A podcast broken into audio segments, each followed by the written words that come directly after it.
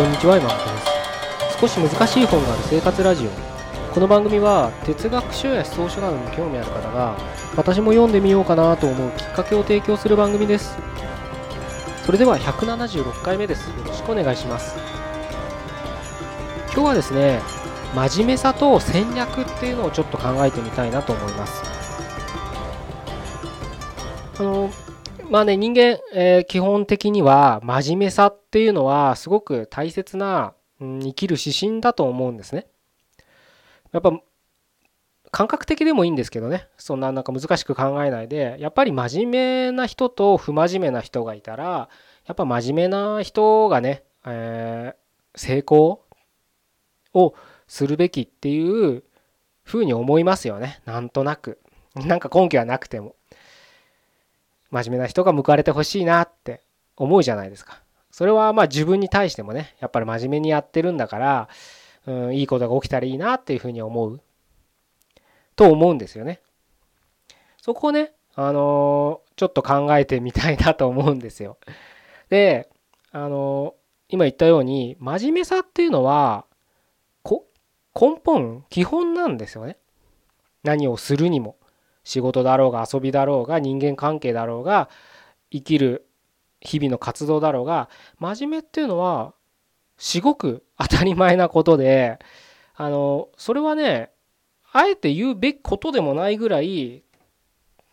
土台なんじゃないかなって僕は思ってるんです。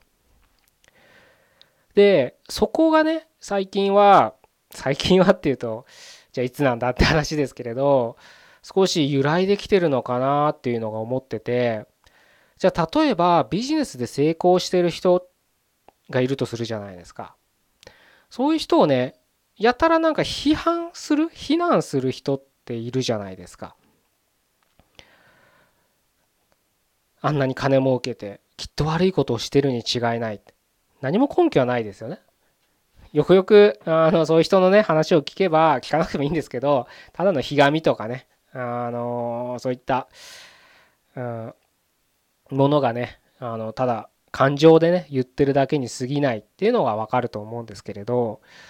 具体的には僕ねやっぱネットで批判する人ってまさにそういう人たちしかいないなと思ってるんです。例えば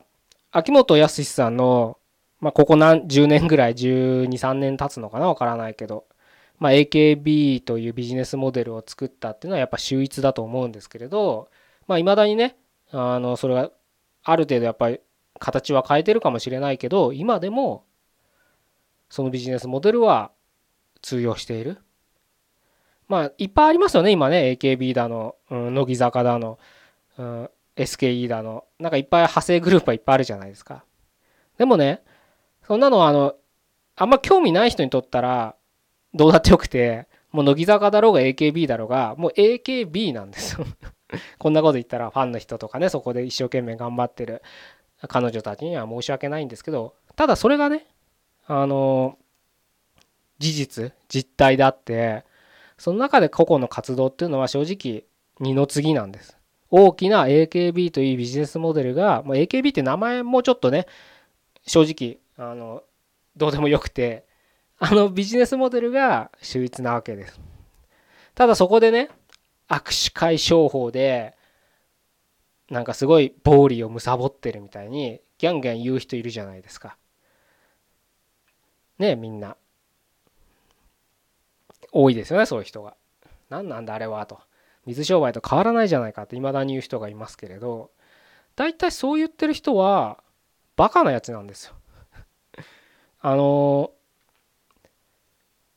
彼はね、まあ、秋元康さんだけがやってるとは思わないですよ。いろんなねチームがあってあのビジネスモデルが成り立ってると思うんですけれど彼らはきちんと戦略を立ててビジネスとして活動してるんです。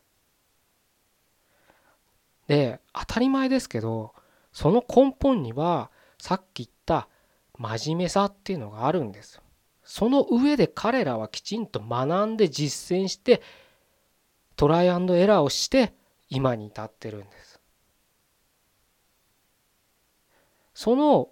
真面目の上にある戦略ビジネスモデルをなぜかバカなやつらは批判だけするんです。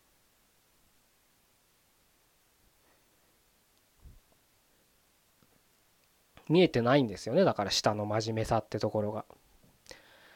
じゃあなぜ僕が彼彼らがね、まあ、秋元康さんって固有名詞で言いますけど彼が真面目かって言えるかっていうとやっぱりね真面目じゃなかったらあんなに曲書けないですよ。ゴーストライターがいるかどうか知りません。多分いないような気がします僕は。きちんと味元さんが書いてるんじゃないかなってよくわかんないけど思いますけどなぜなら彼がそれは彼の作詞家としてのねアイデンティティであると思ってるからそういうことはしないんじゃないかなっていうふうに勝手には思ってますけれど事実はわからないです。ただ彼は相当書いてますよね。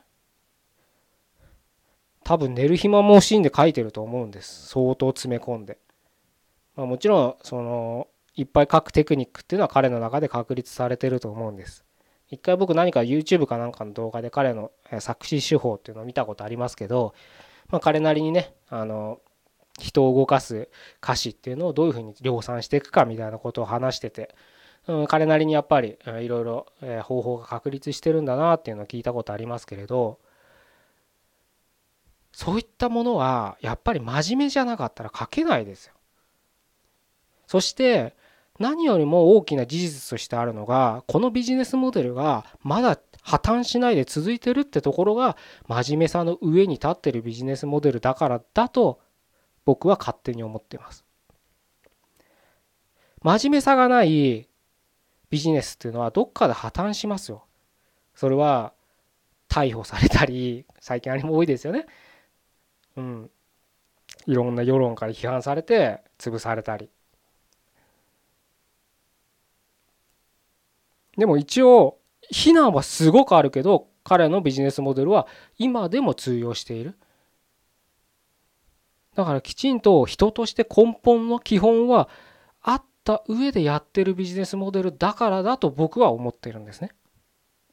そこを見ないで表面上辺だけ見えてるとこだけ見てああだこうだ言う人はやっぱりバカでしか言いようがないんです。学んでないんです。根本もないで学びもしない。そんな人がギャーギャー言ったって秋元康さんたちは気にしないですよね。あバカが何か言ってるなで終わりですよ。ネットでギャーギャー炎上してる人の人たちはみんなそういうふうに見られてるんです。自分のバカを晒してるだけなんです。匿名だからいいやじゃないんです。そこに書き込んでる行為自体が自分の人生活動としてのバカさを露呈してるんですよね。ぜひねあのそういう視点であのネットの炎上を見るとバカがいっぱいいるなっていうふうに思えると同時に自分はそうであっちゃいけないっていう規律にもなるかと思います。そしてもう一つ大きな教訓として今日の話をあなたの人生に生かしてほしいのは真面目だけでもダメってことなんです。真面目は基本だから当たり前にできできてるものしなきゃいけないことなんです。だから真面目に生きてりゃいいことあるさっていうのはそうであるべきかと思うんですけどそれは根本なんです。当たり前なんです。だから真面目の上に勉強する学ぶってことをプラスしないといけないってことです。真面目なやつが報われる世の中じゃないのがそういった現実があるからです。それはしょうがない。もうそういう時代に生きてるんだから。だったらもうそこはあのあなたの人生だからどっちを選ぼうが構わないですけれどそういったうん世界が見えてるんであれば自分のね目標とすることを突き進むにはやっぱその時代で自分がどういう立ち位置を取らなきゃいけないっていうところを考えてそして真面目の上に自分の人生の戦略をストラテジーを築き上げてほしいなと思いますだから学んでほしいなというふうに僕は思ってこういう活動であなたにお伝えし続けてるっていうのも一つの理由なんですね。ぜひ、えー、見えてる目の前に見えてるものだけでね判断をしないでその土台にねある真面目さっていうところを見えた時自分がどうするべきかっていうところが、えー、次に開けてくる視界だと思うのでぜひねやり続けていただければなと。何をやりまあ今あなたがやってる活動であのやり続けた中で次の自分のステップを見つけていただければなというふうに思います。じゃあ今日は以上で終わりたいと思います。176回目でした。ここまでどうもありがとうございました。